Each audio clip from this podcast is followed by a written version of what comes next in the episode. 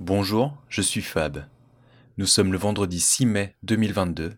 Bienvenue sur l'épisode 5 d'Apologue. Allez, vas-y, raconte. C'est une longue histoire. Oh, mais on a le temps. Fermez les yeux et regardez. Soyez les témoins d'une aventure qui est née au croisement entre hier et aujourd'hui.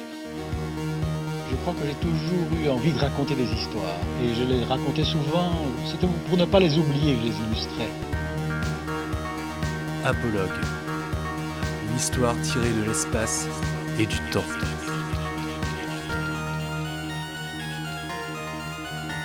Ferme les yeux regarde.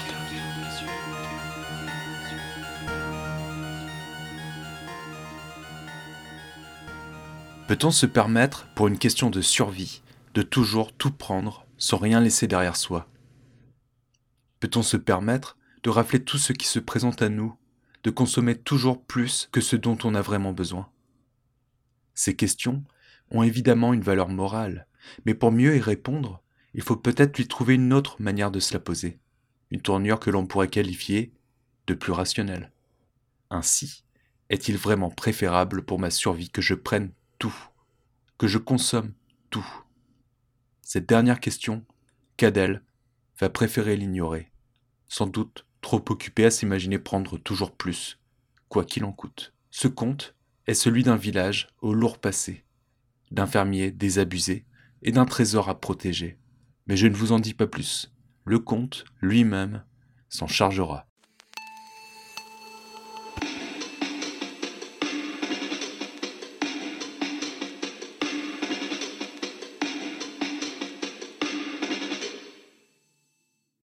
Vous avez déjà entendu parler de la Dame Blanche, n'est-ce pas?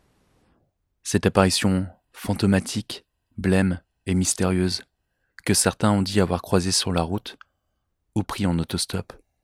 Mais aviez-vous déjà entendu parler des Dames Blanches qui hantent certains châteaux dans le but de garder des trésors cachés depuis des siècles? Cadel, lui, en a déjà entendu parler. Mais avant de vous raconter la triste et violente fin de cet homme, laissez-moi d'abord vous parler de ce que l'on dit sur le village d'Ockmore.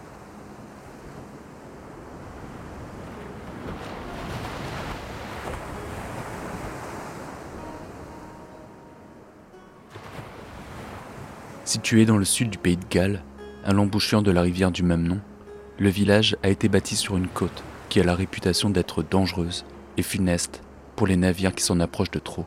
Le récif, brutal, est totalement recouvert à marée si bien que les marins n'ont aucune chance de voir le danger que la mer glaciale leur réserve lorsque vient la nuit.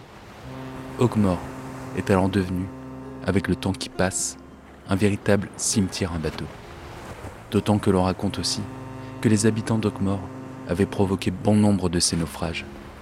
En effet, dans l'espoir monstrueux et lâche d'attirer les navires vers leur destruction, on avait, paraît-il, utilisé de fausses lumières pour imiter les lueurs vacillantes des phares. Le but était alors de piller les épaves de leurs richesses avant qu'elles ne sombrent définitivement dans les profondeurs de la mer, emportant avec elles les corps vie des marins noyés. Sans doute qu'il fallait bien, pour les villageois d'Ockmore, trouver un bon moyen de s'en sortir. Toujours est-il qu'un de ces trésors mal acquis avait été caché dans les ruines du château qui surplombent la ville. Autrefois, un fantôme errait dans les ruines poussiéreuses de ce château. Souvent, la nuit, les habitants d'Ockmore l'entendaient hurler. Chacun, effrayé par les cris, courait alors jusqu'à chez lui. Les villageois l'appelaient I Lady Wen, ce qui signifierait la Dame Blanche. Parfois, lorsque tout le monde était chez soi, elle venait frapper contre les portes des maisons, mais on refusait de lui ouvrir. On craignait en effet qu'elle était responsable de certaines disparitions dans le village. Le sentiment de culpabilité se transmettant parfois de génération en génération, on croyait que le fantôme venait prendre des vies pour venger les marins disparus sur les côtes d'Ockmore. Une vie pour une vie. Mais on ne savait pas grand-chose de la Dame Blanche. On ne savait pas qui elle était, ni d'où elle venait. Toutefois, les anciens disaient qu'elle était la fille du capitaine d'un de ces navires sombrés et qu'une fois noyée, son âme avait suivi les pilleurs jusqu'au château.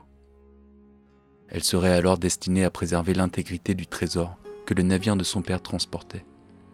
Aussi, bien que terriblement effrayés par le fantôme qui venait frapper à leur porte, beaucoup des villageois avaient tenté de lui ouvrir pour lui demander où se cachait le trésor. Certains succombaient à cette tentation et disparaissaient ensuite dans la nuit, accompagnés par la Dame Blanche. Ce fut durant une de ces nuits que Cadel avait pris la ferme décision d'aller jusqu'aux ruines du château afin de trouver le trésor. Il n'était pas plus courageux que les autres, ni plus imprudent. Seulement, depuis que le printemps extrêmement pluvieux avait totalement détruit les fruits de son travail d'agriculteur, il vivait dans la crainte de mourir dans la souffrance de la faim et du froid de l'hiver prochain. Le trésor devenait alors, pour lui, l'unique porte de sortie de sa vie de labeur que la pluie avait rendue absurde. Alors que les hurlements de la Dame Blanche se faisaient entendre dans tout le village et que tout le monde rentrait chez soi, Cadel ouvra sa porte et sortit de sa petite maison. Il tenait dans une main un sac qu'il pourrait remplir s'il trouvait le trésor, et dans l'autre main, il tenait une branche d'aulne fourchue qui, disait-on, avait le pouvoir d'écarter les mauvais esprits. Arrivé jusqu'à la muraille du château, l'effroi emplissait l'âme de Cadel. Il avait terriblement peur de se retrouver face à la blancheur vide du spectre. Était-il possible que rien qu'en la voyant, son cœur se mette à battre si fort au point d'exploser? Malgré cette angoisse qui faisait trembler ses jambes, Cadel continua d'avancer vers le château qui n'était plus qu'à quelques dizaines de mètres. Qu'importe l'épouvantable épreuve qui allait se dresser face à lui, il lui fallait, à tout prix, retrouver et prendre le trésor. Dans les ruines, un vent froid venait s'engouffrer et siffler en traversant les pierres des anciens couloirs. Les sifflements se mélangeaient aux hurlements effrayants du fantôme. Cadel se cacha dans un coin sombre d'une ancienne grande salle. C'est là qu'il aperçut le fantôme de la Dame Blanche. L'apparition était encore plus effrayante qu'il le pensait. Une certaine vapeur sortait de son corps et s'envolait dans l'air.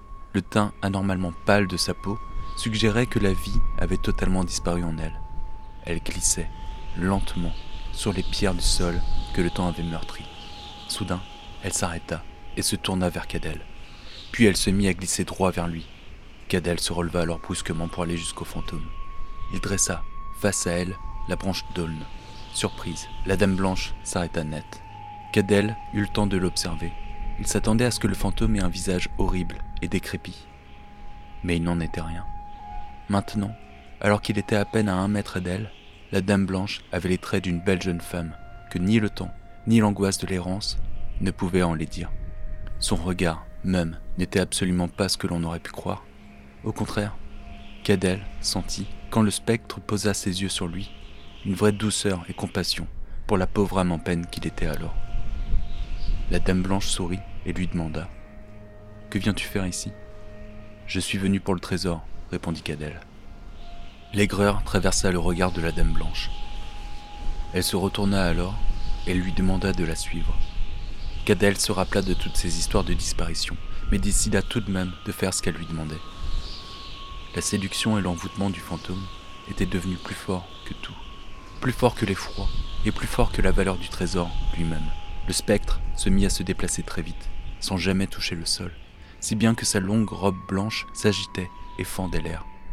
Cadel se précipita pour la suivre sans la perdre de vue. Il ne parvenait pas à voir grand-chose malgré la pleine lune, mais il y avait une certaine lueur qui se dégageait du fantôme, si bien qu'elle était pour l'homme comme un phare dans la nuit. Soudain, la Dame Blanche s'engouffra dans une pièce après avoir franchi une porte basse. Après un instant d'hésitation, Cadel franchit lui aussi le pas de la porte. La Dame Blanche l'attendait au milieu de la pièce. Retire cette dalle près de la cheminée, dit la Dame Blanche, et tu trouveras ce que tu es venu chercher. Cadel se précipita alors sur la dalle et essaya de la soulever. Le bloc de granit était extrêmement lourd, et la détermination de Cadel allait finir par s'imposer. Petit à petit, non sans peine, il parvint à la soulever de quelques centimètres et qu'elle a des pierres pour empêcher la dalle de chuter. Au bout de quelques heures, il avait réussi à l'écarter suffisamment pour découvrir que le bloc cachait une profonde cavité. À l'intérieur de la cavité, l'homme aperçut un chaudron qui était rempli de pièces d'or. Cadel était abasourdi par cette découverte. Il avait réussi. Sans doute qu'à présent, grâce à cette étrange nuit qu'il était en train de vivre, tous ses problèmes allait être derrière lui. Son bonheur et son soulagement étaient intenses. Prends la moitié de ce qui se trouve dans le chaudron, lui lança la Dame Blanche, mais tu dois laisser la moitié. Tu auras assez pour vivre comme un roi, et moi, j'aurai encore un trésor à protéger, et ainsi une raison pour continuer à errer sur Terre. Souviens-toi de notre accord, la moitié pour chacun d'entre nous. Puis Cadel vit la Dame Blanche disparaître. La lueur du spectre s'évanouissait dans le noir de la nuit pour laisser l'homme seul avec le trésor qu'il était venu chercher. Il descendit dans la cavité et remplit son sac dans la hâte. Il prit soin de ne prendre que la moitié des pièces, comme c'était convenu. Ensuite, il remit la dalle là où il l'avait trouvée, afin que l'accès au trésor puisse à nouveau être bloqué. Cadel sortit de la pièce par la porte, se précipita hors du château et retourna chez lui le plus vite qu'il put. Son cœur battait très vite et son esprit, confus, se remettait peu à peu à comprendre ce qu'il venait de se passer. Cadel passa le reste de la nuit à compter ses pièces d'or. Avec tout cet argent, il pourra vivre dans le luxe et l'oisiveté jusqu'à la fin de ses jours. Il achèterait une grande maison et aurait des domestiques. Il se marierait avec la plus belle fille du pays qu'il couvrira de cadeaux. Puis, après avoir fini de rêvasser son futur proche, Cadel remplit ses poches de pièces et cacha son trésor derrière la moire de sa chambre. Il attendit que le jour se lève pour sortir au village.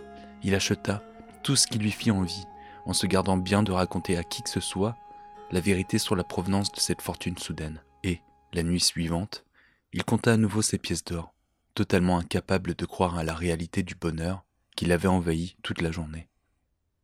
Mais les jours suivants, une idée s'installa de plus en plus dans l'esprit et le cœur de Cadel. S'il retournait au château pour prendre le reste du trésor, il serait deux fois plus riche. Le reste du trésor doit lui revenir à lui. C'est bien lui qui l'a retrouvé. De plus, cet or resté caché sera inutile à la Dame Blanche. Un fantôme ne mange pas, ne boit pas, et n'a pas besoin d'une grande et belle luxueuse maison. Durant la septième nuit, après que sa fortune fut faite, Cadel, obsédé par cette idée, se leva de son lit. Il sortit de chez lui précipitamment et monta jusqu'au château. Il se dirigea vers la pièce qui renfermait le trésor. Il retrouva la dalle et la souleva à nouveau. Le chaudron était toujours là, contenant encore la moitié des pièces d'or. Cadel descendit et remplit son sac. Une fois le sac plein, il mit dans ses poches les dernières pièces d'or qui restaient. Puis il sortit de la cavité, puis remit la dalle à sa place. C'est alors qu'il vit, face à lui, apparaître la Dame Blanche. Son regard, plein d'une abominable colère, effraya Cadel, qui, pris en flagrant délit, resta muet et dans l'incapacité de bouger. Le visage de la Dame Blanche, devenu abject et immonde, exprima une menace extrême. Sans rien dire, elle se précipita vers lui, les mains en avant. Cadel eut le temps de voir les griffes épaisses et tranchantes à la place de ses doigts. La Dame Blanche s'acharna sur lui, le blessa douloureusement sur tout le corps et le visage, lui creva presque le ventre pour le laisser s'effondrer sur le sol, inconscient. Puis, elle disparut dans la nuit.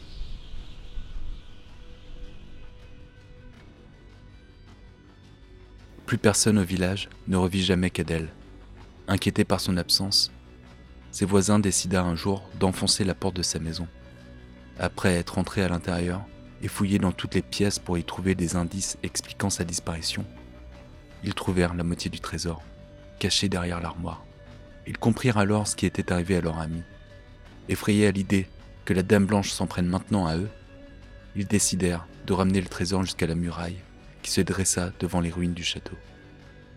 On dit que durant la nuit suivante, les hurlements de la Dame Blanche n'avaient jamais exprimé autant de douleur et de tristesse, et lorsqu'ensuite le jour se leva, le trésor, jusqu'à sa dernière pièce, avait disparu.